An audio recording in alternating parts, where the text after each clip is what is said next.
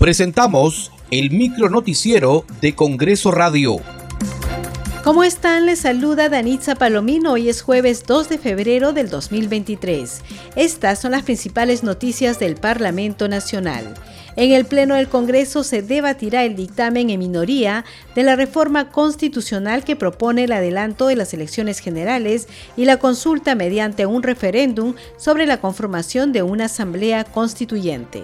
En la víspera y a pedido del congresista Jaime Quito de la bancada de Perú Libre, esta propuesta pasó a un cuarto intermedio con el propósito de elaborar un texto sustitutorio de manera consensuada con otras fuerzas políticas.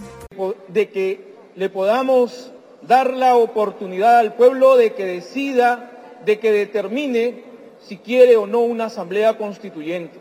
Vamos en este tiempo que de receso el día de mañana a las 10 de la mañana reinicia el Pleno.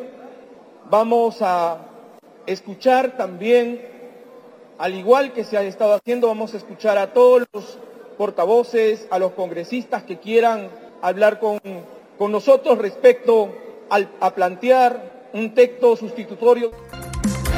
Previamente, la propuesta de la Comisión de Constitución y Reglamento no alcanzó los votos necesarios para modificar el periodo de mandato de la Presidenta de la República, congresistas y establecer el proceso electoral de elecciones generales complementarias el 2023. Votación final a favor 54, en contra 68, abstenciones 2. Señores congresistas, el proyecto de reforma constitucional no ha alcanzado el número de votos previsto en el artículo 206 de la Constitución para su aprobación. Esta mañana sesionará la comisión especial encargada de la selección de candidatos aptos para la elección de defensor del pueblo. De acuerdo a la agenda, se debatirán los lineamientos y el cronograma de este proceso de selección. Muchas gracias por acompañarnos en esta edición. Nos reencontramos mañana.